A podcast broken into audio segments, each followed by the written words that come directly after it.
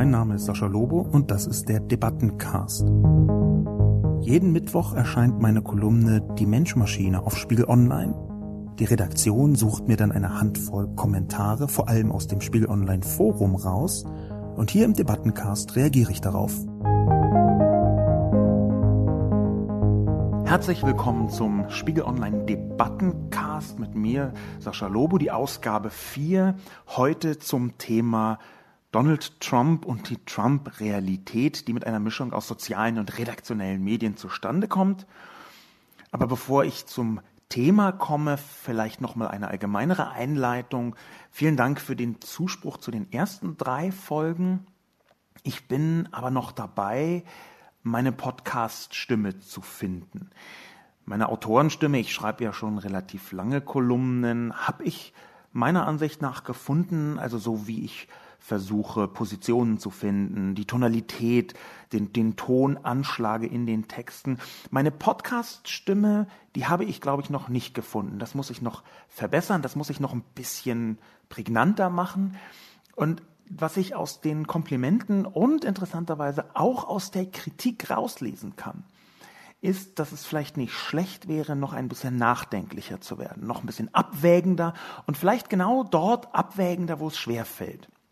Das heißt natürlich nicht, dass ich jetzt meinungslos oder emotionslos werden möchte, aber vielleicht ist es gar nicht doof, immer genau dort eine Spur Zweifel und auch Selbstzweifel an der eigenen Position da hineinzumischen, wo man am allerüberzeugtesten ist. Vielleicht ist das in einer so intensiven, merkwürdigen Zeit wie der, in der wir gerade leben, angebracht. Ich weiß natürlich schon jetzt, dass ich das gar nicht immer schaffen werde, nachdenklicher und abwägender zu sein. Gerade heute das Thema Trump und Atom, das lädt ja geradezu ein, das super emotional zu betrachten, weil natürlich ein Atomkrieg, von dem in der Öffentlichkeit die Rede ist, natürlich ein Atomkrieg wirklich ausnahmslos jeden auf dem Planeten betrifft und das auch auf sehr, sehr intensive Art und Weise. Aber trotzdem möchte ich so eine gewisse Abwägung versuchen. Debattencast heißt ja auch, dass man nicht nochmal seine Meinung eins zu eins wiedergibt, sondern so ein bisschen die einzelnen Diskussionen abbildet, die Argumente versucht abzuwägen. In der Trump-Debatte sehe ich auf jeden Fall aber eine neue Dimension erreicht, weil Atombombe immer eine Form von weltpolitischem Superlativ darstellt. Und das ist halt sehr präsent geworden. Auf Twitter liest man Äußerungen wie Ich hätte nicht gedacht, dass ein Atomkrieg nochmal so wenig unwahrscheinlich geworden ist. Dass also ernsthaft von atomaren Schlägen die Rede ist. Das ist eine neue Qualität. Gleichzeitig sehe ich, dass in der Trump-Debatte schon seit längerer Zeit, eigentlich von Beginn an, aber auch immer noch merkwürdig viele Leute sich zu Wort melden, die ich jetzt vielleicht nicht als Trump-Fans bezeichnen würde. Aber das sind Leute, die die Gegenseite, alle, alle Nicht-Rechten, so sehr ablehnen, dass sie Trump fast alles durchgehen lassen und versuchen, ihn ins positive Licht zu rücken. Und zwar mehr oder weniger alles, was er tut. Das ist eine Art Konstante und gleichzeitig neue Nachdenklichkeit versuchen natürlich Trump-Gegner wie ich auch seine Aktionen so negativ zu sehen, wie sie unserer Einschätzung und Empfindung nach eben auch ist. Ich bin mir ziemlich sicher, dass Hillary Clinton nicht so offenherzig mit Atombomben gedroht hätte und dass das eine Gefahr darstellt. Wir hatten eine Phase in der Welt, ähm, das Gleichgewicht des Schreckens, das sich, das habe ich mir von Leuten, die dabei waren, bestätigen lassen, sehr viel mehr nach Schrecken als nach Gleichgewicht angefühlt hat. Wir hatten eine Phase, in der Brinkmanship stattgefunden hat. Das ist das politische Drohen mit dem unmittelbaren Abgrund, völlig unabhängig davon, ob man selbst mit hineingerissen worden wäre. Brinkmanship. Aber ich glaube eben, dass natürlich da ein Körnchen Wahrheit dran ist, dass man versucht, die Aktionen von Trump in sein eigenes Deutungsmuster hineinzubringen. Nur, dass ich der Meinung bin, dass Trump tatsächlich gefährlich ist und dass diese Gefahr größer ist als zuvor. Genau in diesem Punkt versuche ich auch den Artikel landen zu lassen. Die Artikelzusammenfassung, jetzt nach dieser kurzen Einleitung, der Titel ist Der verbale Erstschlag ist erfolgt und sagen wir mal so, den Preis für die zurückhaltendste Überschrift 2017 bekommt dieser Titel jetzt tendenziell nicht und auch die Silber- oder sogar die Bronzemedaille wird nicht an den Titel vergeben. Aber das ist auch ein Teil der Diskussion. Wie ernst ist eigentlich die Lage?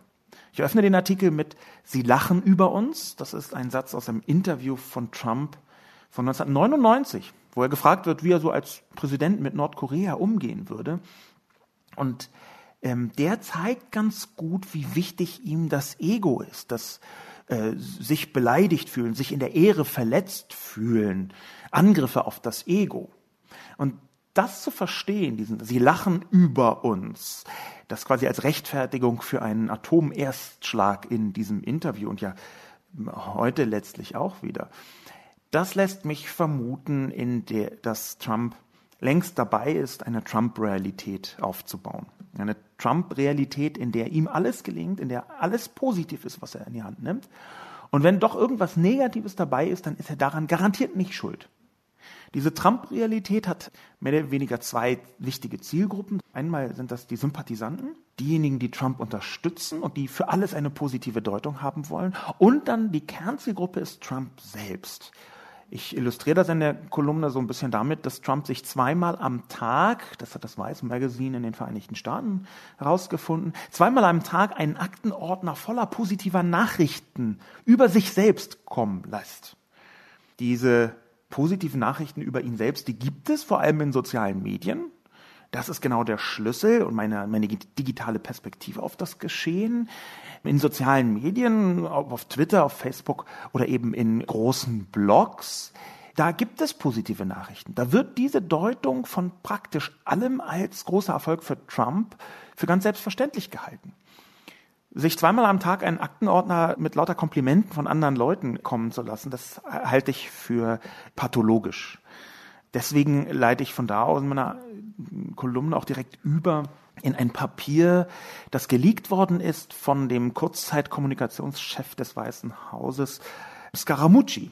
Das Papier ist eine Aneinanderreihung von Sätzen, die ganz offensichtlich Trump begeistern sollen, die ganz offensichtlich Trump das Gefühl geben sollen, er sei der Allergrößte, der jemals Präsident war, natürlich, aber auch der jemals gelebt hat. Es gibt so Zitate drin wie Trump ist der größte TV-Star der Geschichte. Alle Aktivitäten und Entscheidungen müssen bewertet werden nach einem und nur einem Zweck. Hilft das dem Präsidenten? Die Kommunikationsabteilung des Weißen Hauses soll als PR-Abteilung für den Präsidenten und seine Familie dienen.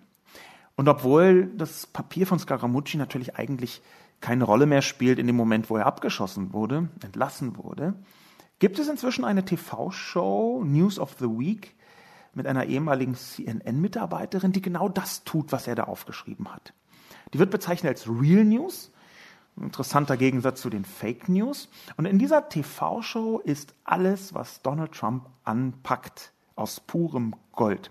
Und interessant ist dabei, dass das eigentlich gar nicht nötig wäre, denn der große Nachrichtensender, der größte Nachrichtensender der Vereinigten Staaten, Fox News nämlich, schon immer erzkonservativ, schon immer an der Realitätsverleugnung entlang operierend, in den Händen von Rupert Murdoch übrigens, dessen unfassbar beschämende Rolle eigentlich weltweit dringend untersucht werden sollte. Also dieses Fox News entwickelt sich zum Trump-Funk.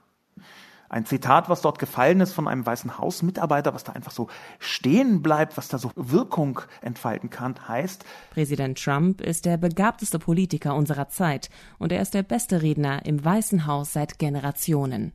Da wird über Bande genau diese Trump-Realität aufgebaut. Und das Erschreckende ist, dass auch Leute mitmachen, die es eigentlich viel besser wüssten. Denn wenn man an der Trump-Realität teilnimmt, dann bedeutet das, dass man Trump der Wirklichkeit vorzieht. Dass man also, wenn Trump sagt, die Sonne ist grün, sagt, stimmt, sie ist grün und nicht, sie ist orange oder gelb oder rot oder weiß, was verschiedene legitime Deutungen wären. Wenn man also die Trump-Realität betrachtet, so ein bisschen als Loyalitätspunkt, dann ist genau jetzt die Trump-Realität dramatisch gefährdet. Unter anderem, und zwar hauptsächlich durch die Untersuchungen zur Russland-Affäre vom Ex-FBI-Chef Robert Müller und natürlich dadurch, dass relativ viele Vorhaben, die Donald Trump in den Fokus seiner Präsidentschaft gestellt hat, nicht gelungen sind. Obamacare ist immer noch nicht abgeschafft. Schuld daran ist dann natürlich der Kongress. Es gibt keine Gesundheitsreform der Republikaner. Das hatte Donald Trump versprochen. Das hat einfach nicht geklappt, obwohl es riesig war, obwohl es sehr groß war. Und mitten in diese Situation hinein, wo die Trump-Realität gefährdet ist, kommt jetzt der Konflikt mit Nordkorea.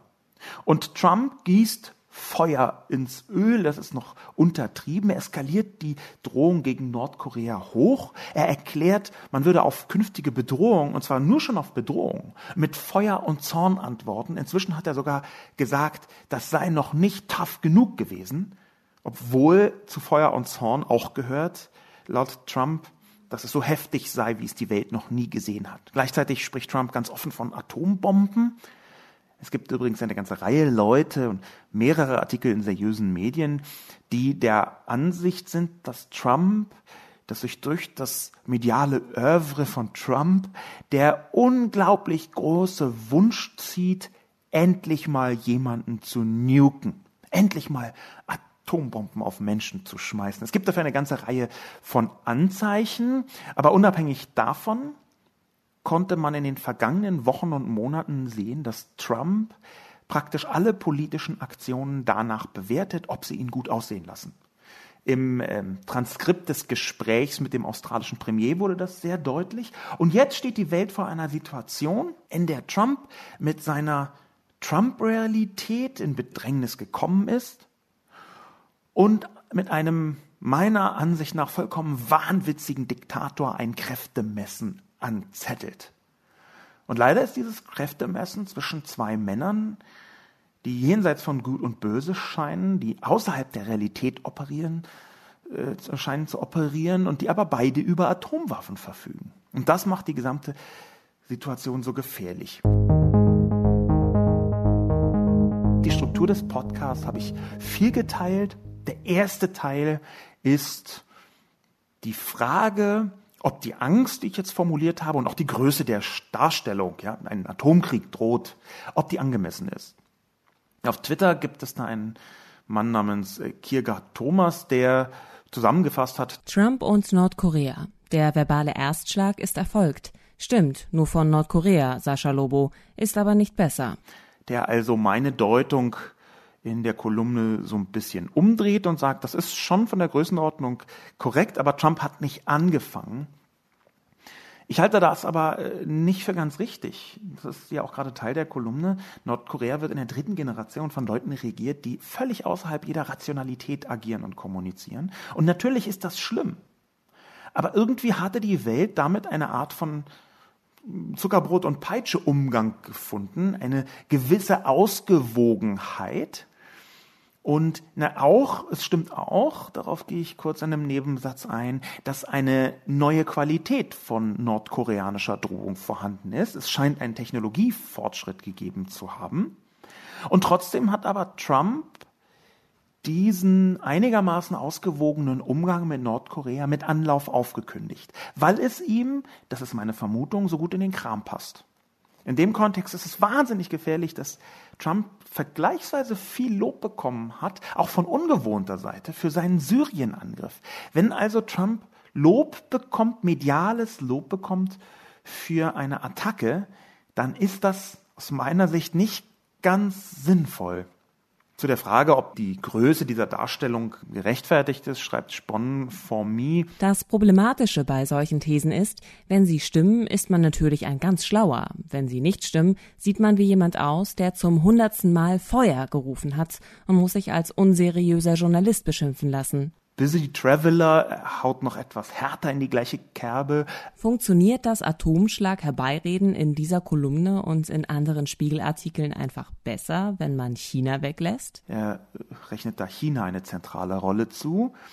Colin CF schreibt, der Kommentar mag ja im Kern recht haben, aber Spon sollte darauf achten, nicht selbst an der verbalen Spirale zu drehen und den Konflikt mit Nordkorea herbei vorauszureden. Erdmann RS im Spon-Forum schließlich ähm, treibt das sogar noch auf die Spitze. Wer jetzt hier, wie Sascha Lobo und etliche Foristen, eine atomare Auseinandersetzung zwischen Nordkorea und den USA herbeiredet, handelt bzw. redet unverantwortlich. Und hier muss man einen Punkt machen.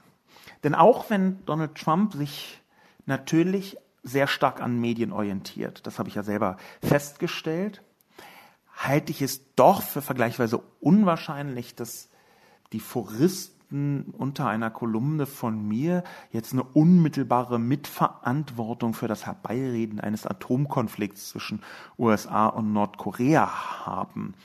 Aber das stimmt, dass es eine gewisse Abwägung ist. Eine Abwägung nämlich, wie sehr darf man die Situation ernst und ernsthaft hinstellen und wie sehr darf man sie medial übertreiben, weil das natürlich eine Wirkung hat, eine eskalative Wirkung. Ich glaube nicht, dass ein Kommentar von mir unmittelbar auf Donald Trump wirkt. Das wäre jetzt ein bisschen sehr größenwahnsinnig gedacht. Aber natürlich pflanzen sich so Stimmungen fort. Und diese Stimmungen sind in Zeiten weltweiter Vernetzung natürlich auch mit einem Echo bis in die USA, zumindest theoretisch denkbar. Jaka 778 äh, hält allerdings dagegen. Die Gefahr eines Atomkriegs für nicht real zu halten, nur weil darüber in Massenmedien berichtet wird, kann sich als eine genauso fatale Illusion herausstellen. Interessant finde ich dabei, dass dieser Abwägungsprozess auch bei den Kommentatoren selber stattfindet, dass die darüber nachdenken, wie viel darf man oder soll man berichten wie viel kann man zuspitzen? Wie viel davon ist vielleicht sogar eine Verantwortung, die Gefahr eines Atomkriegs darzustellen oder nicht?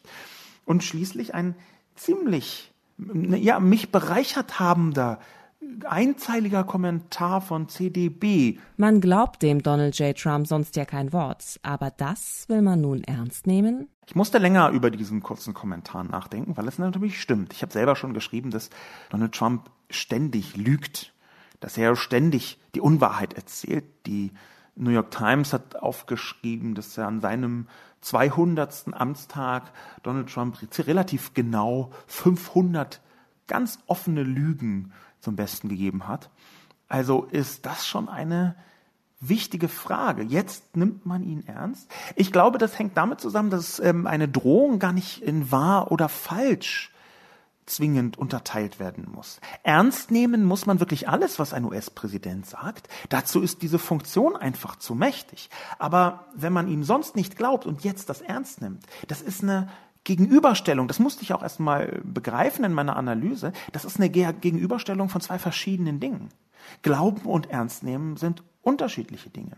Man muss auch Lügen ernst nehmen, wenn sie von einer derart mächtigen Person kommen. Gerade Lügen muss man ernst nehmen. Und das ist ja gerade die Essenz meiner Kolumne über die Trump-Realität. Die ist wahnsinnig ernst, weil sie so machtvoll ist, weil dahinter der mächtigste Mann der Welt steht mit Atomwaffen. Und trotzdem ist sie abseits der aus meiner Sicht dinglichen, normalen Weltrealität, beziehungsweise Realitäten. Denn natürlich kann man zugestehen, dass ganz unterschiedliche Deutungen und Sichtweisen erlaubt sind, sinnvoll sind. Das leitet gut über zum zweiten Teil. Wie ernst meint es Trump? Wie weit würde er gehen? Dazu dass das Cover des Economist ist mir aufgefallen. Das ist ja immerhin die wichtigste Wirtschaftszeitschrift der Welt. Der ist Anfang dieser Woche erschienen mit der Titelseite It Could Happen steht da drauf. Und das Bild dazu ist das Bild einer Atomexplosion samt der wutverzerrten Gesichter von Kim Jong-un und Trump. Und wenn der Economist schreibt, es could happen, der Economist ist zwar für prägnante Cover bekannt, aber jetzt auch kein Medium, was dramatisch übertreibt oder was so sehr zuspitzt, dass es ins Boulevardeske geht. Wenn der Economist das schreibt, dann kann man das zumindest als etwas einordnen, was nicht völlig absurd ist zu sagen. Im gleichen Tenor, erst recht nicht, wenn sich im gleichen Tenor sehr viele andere äußern. Diese Furcht vor dem Atomkrieg, die zieht sich durch fast alle Medien, in der New York Times, in der Washington Post, hier in Deutschland von äh, Zeit Online über die FAZ, Süddeutsche Zeitung. Das sind alles ernsthafte Medien, was immer man von ihren Positionen hält. Und diese Furcht, zumindest, dass eine solche Furcht nicht vollkommen irrational ist, das ist fast überall Thema. Robert Ducky schreibt im Spiegel Online Forum dazu, wie weit würde er gehen? America first. Ich bin wirklich gespannt, ob das auch für den Wurf der Bombe gilt. Die Hemmschwelle für einen Atomwaffeneinsatz hat die USA mit Hiroshima und Nagasaki ja schon klar überwunden. Und der westliche Meganazist fiebert selbst auf Kosten hunderttausender Menschen seinem Einzug in die Menschheitsgeschichte entgegen.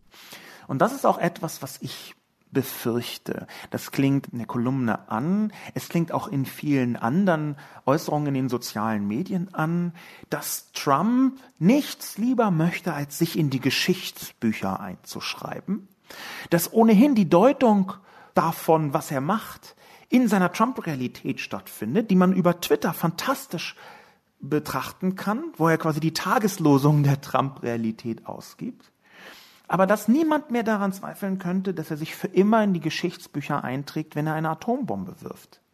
Die Deutung kann er dann ja über seine Trump-Realität stattfinden lassen. Und das ist, glaube ich, eine ernsthafte Gefahr. Jemand möchte unbedingt in die Geschichte eingehen und er würde in die Geschichte eingehen, wenn er eine Atombombe wirft. Vielleicht ist das die realste Gefahr dieser Trump-Realität.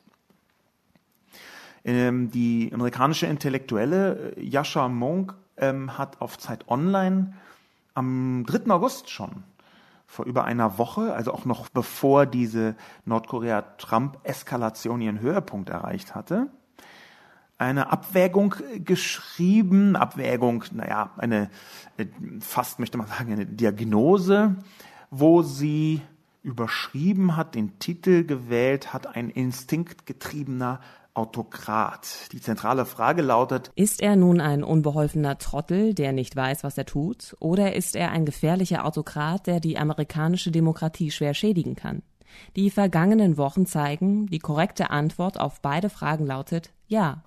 Er ist also sowohl ein unbeholfener Trottel als auch ein gefährlicher Autokrat. Er changiert hin und her. Interessanterweise hat Fox News genau diese Unberechenbarkeit gerade hochgejubelt Fox News, das hat Donald Trump selber sogar retweetet auf Twitter. Fox News hat gesagt, ja, Obama war so berechenbar, da wusste Nordkorea immer, woran es ist. Und Trump ist völlig unberechenbar. Jetzt hat Nordkorea Angst. Das ist der Tenor. Und Trump retweetet das. Auch das ist etwas, über das man sich sehr Sorgen machen kann. Zurück zu Yasha Monk und ihrem Artikel Instinktgetriebener Autokrat von Zeit Online, dem 3. August. Sie beschreibt nämlich, dass die demokratischen Kontrollinstanzen zwar noch funktionieren, aber betont dieses noch. Als Beispiel gibt sie unter anderem als Richter des neunten Bundesgerichts wiederholt gegen die Regierungslinie urteilten, drohte der Präsident damit, es aufzulösen. Und das hängt natürlich unmittelbar damit zusammen mit dem Thema Atombombe, weil es in der amerikanischen Machtstruktur, in der demokratischen Machtstruktur, natürlich ein demokratisches Korrektiv gibt, auch für Atombomben. Es gibt zwar diesen Koffer, mit dem der Präsident im Zweifel selbst einen Atomschlag herbeiführen könnte, aber eigentlich müsste er rechtlich vorher den Kongress befragen. Ob er das tut, wie er das tut, wie der Kongress dann entscheidet, ob es Wege drumrum gäbe, trotzdem wegen unmittelbarer Bedrohung zum Beispiel einen Erstschlag herbeizuführen ohne Kongress. Das sind alles Fragen, die man im Detail klären muss, sowohl rechtlich klären muss, wie vielleicht auch psychologisch klären muss. Aber es ist relativ klar, dass es zumindest die Bestrebung von Trump gibt, sämtliche demokratischen Korrektive außer Acht zu lassen. Und das ist natürlich mit am allergefährlichsten bei einem möglichen Atombombenangriff. Beat Adler schreibt im Spon Forum, Trump kann keinen Atombombenangriff auf Nordkorea durchführen. Er kann sich vor seine vielen Generäle hinstellen und sie anbrüllen, dass er der Commander in Chief ist. Trotzdem wird keiner seiner Generäle einen solchen Angriff ohne Zustimmung des Kongresses durchführen. Und da bin ich mir halt nicht so hundertprozentig sicher. In meiner Wahrnehmung haben bis jetzt die demokratischen Korrektive einigermaßen funktioniert, aber zum einen sind sie seit vielen Jahrzehnten unter schwerem Beschuss. Der amerikanische Präsident hat, und zwar quer durch alle Parteien in den letzten 50, 60 Jahren, unfassbare Macht aufgebaut. Nach dem Zweiten Weltkrieg gab es im Weißen Haus, im Stab Sechs Mitarbeiter habe ich neulich äh, gelesen. Inzwischen sind es eine vierstellige Zahl von Mitarbeitern, die direkt im Weißen Haus sind. Und diese Steigerung zeigt schon die Machtfülle, die der Präsident über die Jahre dazu bekommen hat. Und warum sollte da nicht Donald Trump noch einen Schritt weitergehen und dieses demokratische Korrektiv auch zumindest versuchen außer Kraft zu setzen? Was direkt zum dritten Teil führt, nämlich der Frage, gibt es eine Trump-Realität? Und wenn ja, welche Rolle spielen dabei soziale Medien?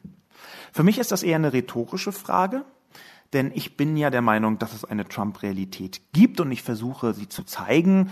Das simple Beispiel des Scaramucci-Papiers, das noch simplere Beispiel, dass Trump sich positive Nachrichten über sich selbst zuführen lässt, um gut gelaunt zu sein. Seine Mitarbeiter wollen ihn in gute Laune hineinversetzen. Und ganz offenbar spielen dabei soziale Medien eine zentrale Rolle. Unter anderem, weil die sozialen Medien so groß sind, dass egal welche Meinung man sucht, man wird sie immer finden. Man wird immer jemanden finden, der doch dafür ist. Wenn ich also auf Twitter suche, finde ich immer irgendjemanden, der eine Meinung hat, nee, doch, das ist jetzt ganz toll. Ja, das, also, okay, er hat irgendwie äh, Babys aufgegessen, aber meine Güte, damit hat er immerhin etwas gegen die Überbevölkerung getan. Das ist doch toll. Ein Beispiel jetzt nicht über Trump, sondern darüber, dass in sozialen Medien wirklich jede Meinung und auch das Gegenteil von jeder Meinung in großer Zahl zu finden ist. Für Parallelrealitäten bieten sich deswegen soziale Medien ja auch so gut an, weil ich immer Leute finde, die noch die abstruseste These von mir doch irgendwie erwägenswert oder rational finden werden. Genau das ist auch etwas, was aber einige Kommentatoren eben mir vorwerfen. Der Gegenvorwurf desgleichen ist ja einer der ältesten, ich möchte gar nicht sagen Tricks, sondern einer der ältesten Mechanismen. Jimmy B. schreibt, Wahr ist nur, was in den Kram passt. Dieses Zitat aus dem Artikel trifft wohl am ehesten auf Herrn Lobo selbst zu. Nix Problem schreibt. Lobo arbeitet in weiten Teilen seines Kommentars mit Unterstellungen und Vermutungen. Das halte ich bei einem so brisanten und gefährlichen Thema schlicht und einfach für verwerflich. Ja, da kann ich direkt was zu sagen, das mit den Vermutungen stimmt und wenn Unterstellungen das Herstellen von bestimmten Zusammenhängen ist, und zwar nicht das Ausdenken und Konstruieren von Zusammenhängen, sondern das qualifizierte Vermuten von Zusammenhängen, dann stimmt das. Mein Kommentar enthält eine Meinung. Natürlich ist diese Meinung Interpretation. Interpretation ist, hat immer auch mit einem Stück Konstruktion zu tun. Die Frage ist einfach, ob man dabei redlich bleibt, ob man Anhaltspunkte für seine Vermutungen findet. Und meiner Meinung nach habe ich Anhaltspunkte für meine Vermutungen gefunden. Und ich halte es auch sogar innerhalb eines Kommentars für ziemlich essentiell, Anhaltspunkte zu finden für Vermutungen, aber diese Vermutungen auch zu machen. Vermutungen über die Zukunft. Wie könnte es weitergehen? Was bedeutet das? Das enthält immer etwas Vermutungen. TLB schreibt dazu, Trump-Realität dient auch als Instrument dafür, ob man bereit ist, die Wirklichkeit zu verleugnen. Das ist ein Zitat von mir. Äh, TLB meint nun, ein Instrument ist ein Werkzeug, wozu immer es verwendet wird. Ob man bereit ist, kann eventuell durch einen Indikator angezeigt werden. Was will Lobo sagen? Solche hingeschluderten Artikel ärgern mich einfach. Die große Weltpolitik erklären wollen, aber nicht mal den eigenen Artikel kritisch lesen lassen, das passt nicht zueinander. Da fühle ich mich zu einem Teil ertappt. Es ist tatsächlich so, dass mir manchmal Metaphern durcheinander geraten. Ein Instrument dafür, ob man bereit ist, die Wirklichkeit zu verleugnen, das hätte eigentlich tatsächlich eher ein Indikator sein sollen. Da ist Indikator ein besseres Wort als Instrument. Ich fühle mich deswegen ertappt, weil ich glaube, dass es sehr wichtig ist, präzise zu sein, auch in den Metaphern.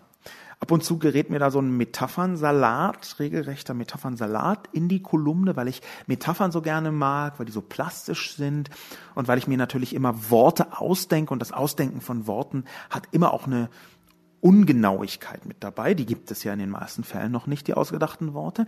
Insofern ist diese Schludrigkeit etwas, da muss ich selber gegen anarbeiten. Danke also für diesen Hinweis. Und je größer das Thema ist, mit dem man sich beschäftigt, desto ärgerlicherweise natürlich, wenn man so metaphernseitig daneben liegt. Übrigens nicht das erste Mal, dass mir der Vorwurf gemacht worden ist, von allen möglichen Seiten, auch von eher, sagen wir mal, politisch bei mir liegenden Seiten. Ich muss also in Zukunft noch stärker darauf achten, dass mir nicht die Metaphern durcheinander geraten. Noch weiter als nur eine falsche Metapher geht Olaf. Alternative Fakten von allen Seiten. Trump und die Journalisten sind sich ähnlicher, als sie selber wahrhaben wollen. Für eine gute Schlagzeile sind sie immer bereit, die Realität, sagen wir, passend zu interpretieren. Deshalb sind sie auch so aufeinander fixiert und hassen einander. Den Kommentar, den möchte ich natürlich als angesprochene Person erstmal weit von mir weisen. Ich wie Trump, was, das ist ja totaler Unfug. Und in einer bestimmten Ebene ist es natürlich auch nicht als direkter Vergleich und der Ähnlichkeit aufrechtzuerhalten.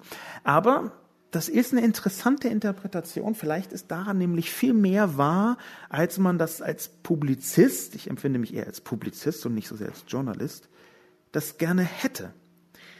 Denn natürlich ist, wie ich eben schon versucht habe zu sagen, eine bestimmte Form Deutung der Realität eigentlich eine Aufgabe von Kommentaren, von Kolumnen. Und natürlich gibt es dabei so Zuspitzungen, Polemik, eine gewisse Einseitigkeit. Das sind journalistische Wirkmethoden, eine besondere Perspektive, ein Ausgangspunkt. Und natürlich kann man die bis zu einem bestimmten Punkt weiter ausformulieren und benutzen und ab einem bestimmten Punkt kippen sie so von journalistischer Methode hin in die Absurdität oder die Übertreibung. Natürlich ist Interpretation, das ist ein Teil meines Jobs, Interpretation auch manchmal nicht weit entfernt von Umdeutung. Ich glaube, dass man bestimmte Zusammenhänge herstellen muss, also nicht ausdenken, sondern eben herstellen. Aber Trotzdem möchte ich diesen ziemlich zentralen Unterschied machen. Es kann sein, dass Leute das, was ich schreibe, als alternative Fakten sehen. Aber ich bin halt nicht der Herrscher einer 300 Millionen Menschen Superweltmacht und Kolumnisten drohen jetzt auch nicht besonders oft realistischerweise mit dem Abwurf von Atombomben. Und trotzdem ist das ein Kommentar, über den man gesondert nachdenken muss. Ist es vielleicht eine merkwürdige Hassliebe nicht nur von Trump zu den Medien, sondern auch von den Medienleuten selbst zu Trump? So eine Art Entlarvung der eigenen Methoden, dass man sich so ein bisschen wiedererkennt in dem, wie Trump die Realität betrachtet. Natürlich auf Speed und natürlich halte ich Trump ernsthaft für jemanden, der einen problematischen Geisteszustand hat. Da werden wir auch gleich noch dazu kommen. Aber es ist vielleicht eine ganz eigene Kolumne, eine eigene Betrachtung wert. Wie ähnlich sind sich Trump und Journalisten? Dirk Ulrich schreibt, Wie viele Gesetze hat Trump bisher unterschrieben? Wie viele in der gleichen Zeit seine Vorgänger? Versucht er seine Wahlversprechen umzusetzen? Interessanterweise ist die negative Berichterstattung in Deutschland etwa 50 Prozent höher als die in Amerika. Weshalb ist das so, lieber Spiegel? Meine Antwort darauf lautet, weil es in Deutschland kein Fox News gibt. Das ist die Antwort auf die Frage. Der Kommentator fällt aber seinerseits so ein bisschen auf einen wichtigen Mechanismus der Trump-Realität in den Trump-News herein, wonach nämlich die schiere Zahl der Verordnungen, der Gesetze, der unterschriebenen Dekrete als Maßstab gelten sollen. Die ist tatsächlich gar nicht klein, die Zahl der von Donald Trump unterschriebenen Gesetzespapiere beziehungsweise Verordnungspapiere. Aber das sagt ja gar nichts aus. Quantität ist ja gar nicht Qualität. Donald Trump könnte im Akkord tausend Verordnungen, Anordnungen, Executive Orders ist hier das richtige Wort unterschreiben. Aber das würde nicht mehr sagen, als dass es tausend sind. Das ist eine reine Zahl. Aber Trump versucht in seiner Trump-Realität natürlich diese Zahl ziemlich präzise zum Qualitätskriterium machen. Wir kommen super schnell voran. Ein wichtiger Debattenbeitrag zum Thema Trump-Realität, nicht nur was Propaganda angeht, sondern tatsächlich psychologisch, ist in der Süddeutschen Zeitung erschienen. Und zwar von Markus C. Schulte von Drach. Der Titel ist Die Psyche des US-Präsidenten und das Dilemma der Experten. Es geht nämlich in den Vereinigten Staaten, das steht in diesem Debattenbeitrag schon eine ganze Weile darum, ob Ferndiagnosen erlaubt seien. Ferndiagnosen verstoßen gegen die ethischen Standards von Psychiatern und Psychologen. Doch immer mehr Experten sehen sich sogar in der Pflicht, vor dem geistigen Zustand des US-Präsidenten zu warnen. Schreibt Schulte von Drach. 35 Experten um den Psychologen Lance M. Dodds, ehemals Harvard Medical School, veröffentlichten im Februar einen Brandbrief in der New York Times. Zwar verwendeten sie nicht den Begriff Narzissmus, aber wie sie Trumps Verhalten beschrieben, kam das dem Steckbrief eines Narzissten gleich. Wir glauben, dass die schwere emotionale Instabilität, auf die die Reden und Handlungen von Mr. Trump hinweisen, ihn unfähig macht, sein Amt als Präsident sicher zu erfüllen, so der Schluss der Experten. Schreibt Schulte von Drach und erklärt, dass immer mehr Psychologen gegen die Goldwater-Regel verstoßen möchten.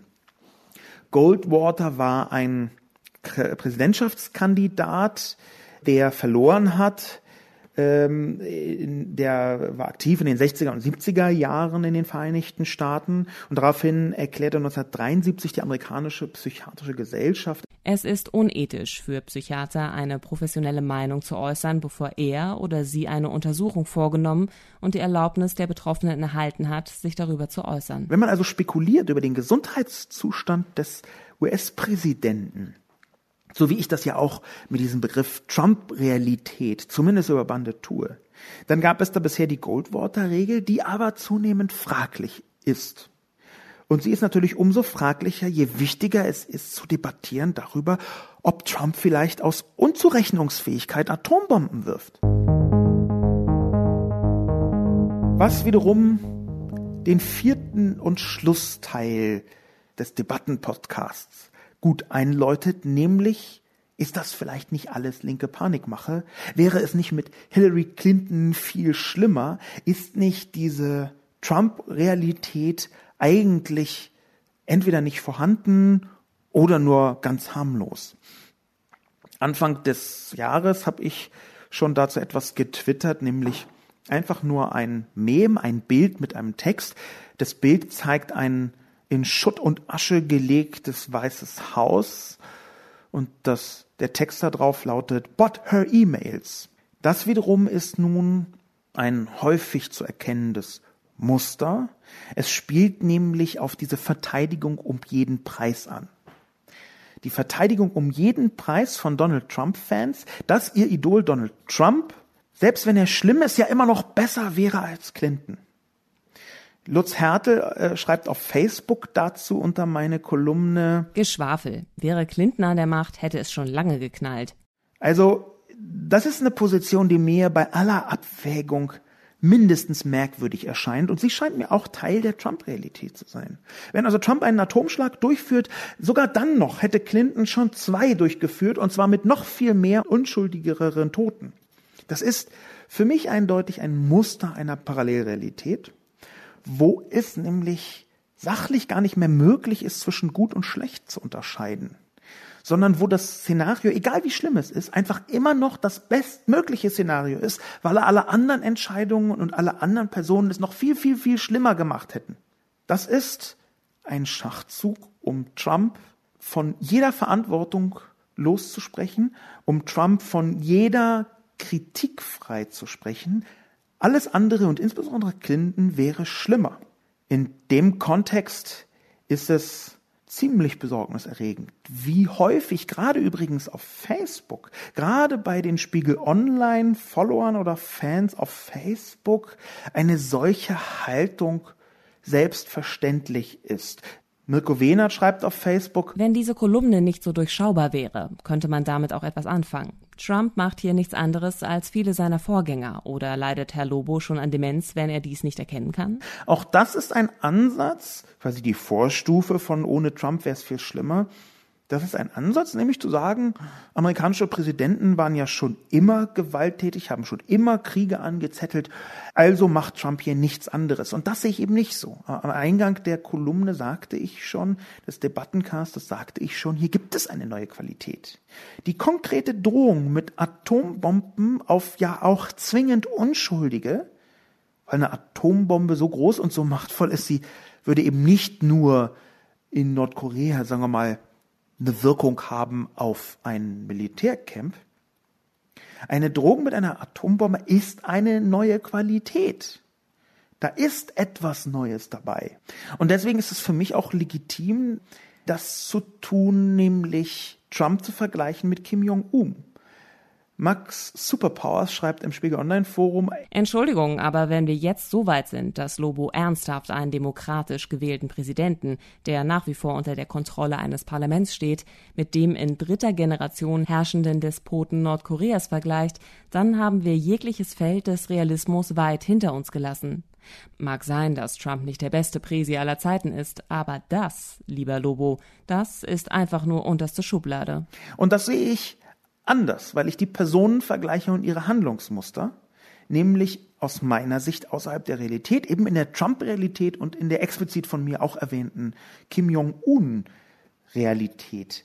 Und was ich vergleiche, ist nicht das System. Die Vereinigten Staaten sind immer noch eine Demokratie, auch wenn wir, wie wir gehört haben, die demokratischen Instanzen zunehmend und absichtlich geschwächt werden. Und Nordkorea könnte von einer Demokratie nicht weiter entfernt sein. Eindeutig eine Diktatur, die die Vereinigten Staaten eben nicht sind.